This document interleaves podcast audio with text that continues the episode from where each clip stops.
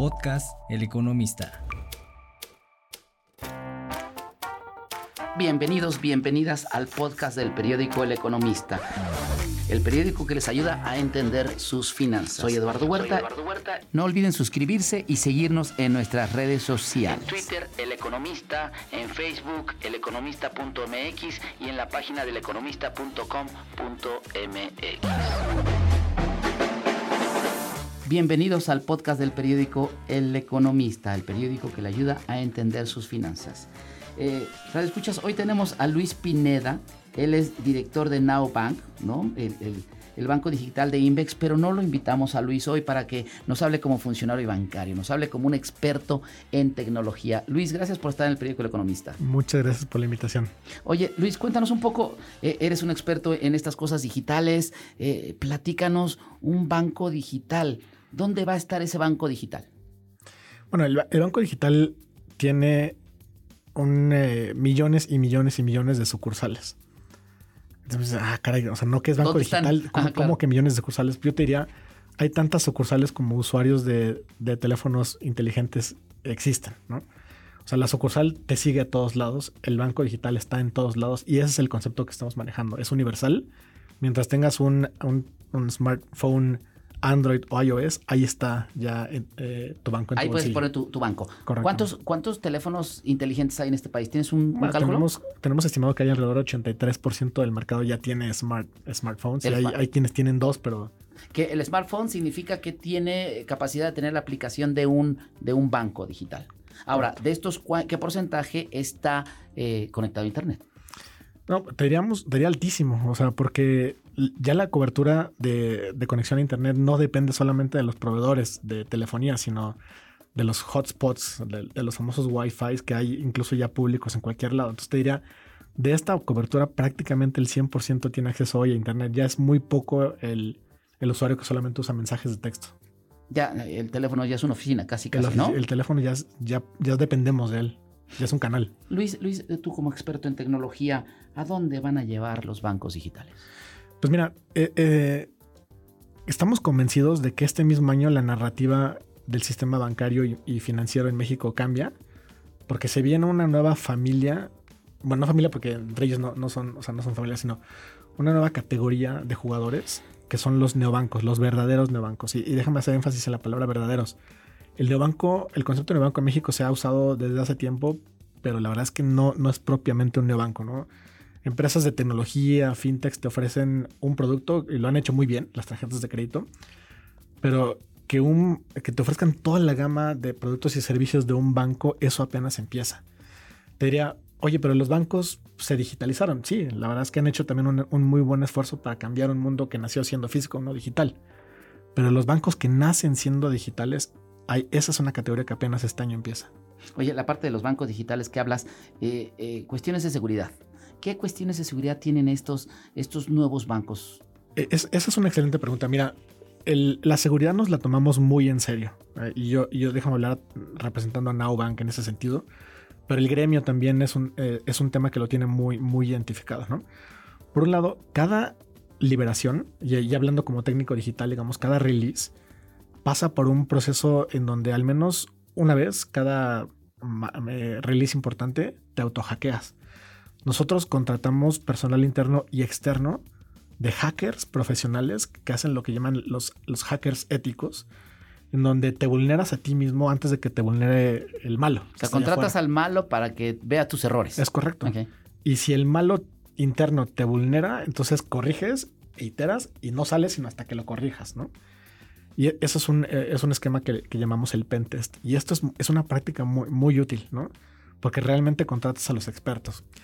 Eh, por otro lado, cuando, hablamos, de seguridad, no solamente es seguridad digital, o sea, no solamente son las tecnologías, no solamente son los access points, no solamente son las restricciones, sino la, licencia bancaria tiene seguridad incluso en el, en el ámbito físico. O sea, tú entras a un banco legalmente constituido y operando, y en las oficinas, en las mesas de trabajo de las personas no hay papelitos con números de cuenta, entras a, una oficina y tienes que poner una credencial que te autentica a ti como, como usuario.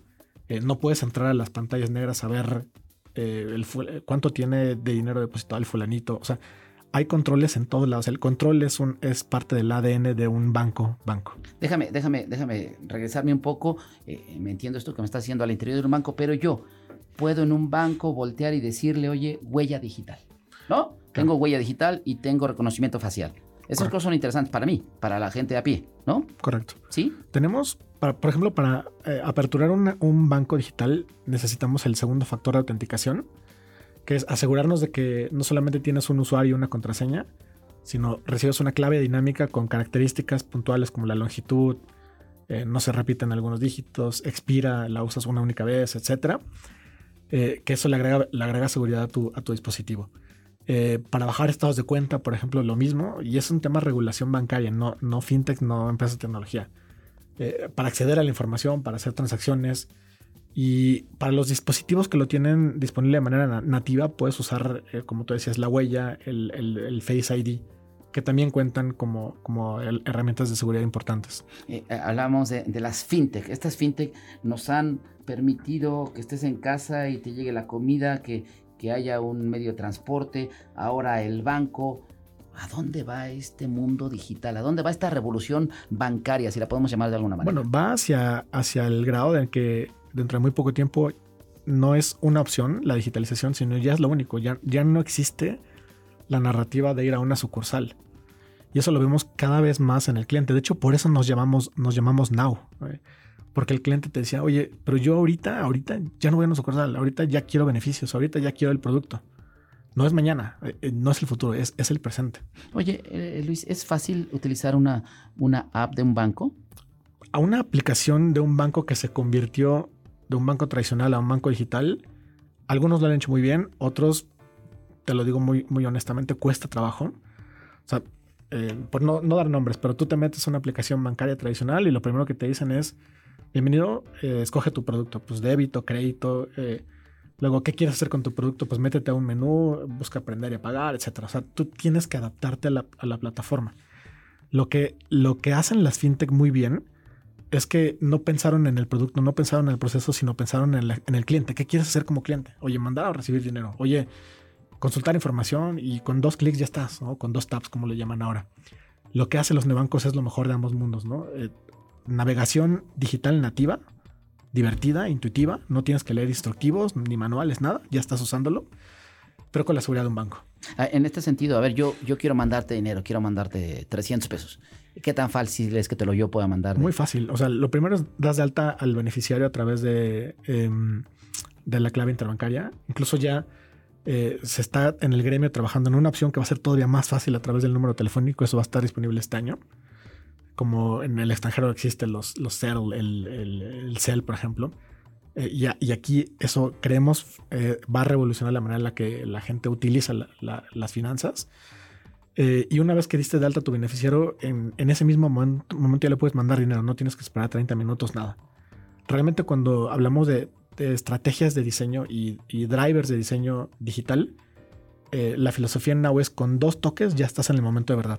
No hay menús, no hay nada. En dos toques ya estás ahí. En, en alguna eh, plática previa habías dicho que, las, que lo que hace la gente no es racional, 10% racional por ahí y lo demás es intuitivo. Vamos a utilizar estos nuevos bancos de manera intuitiva. Ya, ya va a ser tan fácil como, como cuando manejaste, cuando aprendes a manejar. Ya no tienes que seguir todos los pasos, ¿no? Es correcto. El concepto de, human nature, como le llaman, eh, es, es, el banco o eh, la aplicación se adapta a ti. No tú tienes que leer el instructivo para saber cómo usarla. En este momento me va a ayudar mucho a tener el banco en mi teléfono o el de los escuchas, tener el teléfono en el banco. ¿Hacia dónde vamos? Vamos a que toda la gama de productos bancarios que antes se ofrecían en una sucursal, estamos hablando de cuentas de ahorro, cuentas con rendimiento, eh, esquemas de crédito, tarjetas de crédito, eh, parcialización de tus compras para pagarlas en, plazos, eh, pago de servicios como tus proveedores de luz, eh, telefonía, etcétera, dejen de ser eh, atendidos en una sucursal, sino sean atendidos en un, formato digital, móvil, pero sin perder la parte humana. Y eso es muy importante. Eh, en una fintech hoy generalmente te, te, contesta un chatbot, ¿no? Un bot. Cuando dices un bot es Es una computadora que te está, eh, está programada para contestarte dentro del parámetro que estás diciendo. Pero si tú le cambias alguna parte de la pregunta, ya se confunde, ¿no? Sí, hay, algunos que, que, ya están poniendo inteligencia artificial, es decir, cada vez aprenden más a contestarte. Pero no es lo mismo, o sea, no, no estamos ni cerca de simular el, cere el, cerebro y la capacidad humana de, de atender, ¿no? En Now siempre hay un humano que te atiende y ese humano tiene las facultades operativas, tecnológicas y de capacitación para resolver al menos el 98% de las cosas que se le presenten en ese momento. Seguridad al momento en que yo lanzo mi dinero o te pago mi dinero para a través de internet. ¿Qué tan seguro es eso? Bueno, cuando tú haces una compra, por ejemplo, tienes la cartera de seguridad más alta en Now, que es la cartera 3D Secure en su segunda generación. Este es, es un protocolo eh, mundial, digamos. Eh, cuando tú transfieres dinero, lo, lo, haces a través de la carretera de SPAY regulada y, hay muchas protecciones alrededor de eso en cuanto a ver el destinatario, eh, el levantamiento de aclaraciones, el, el liability que llamamos.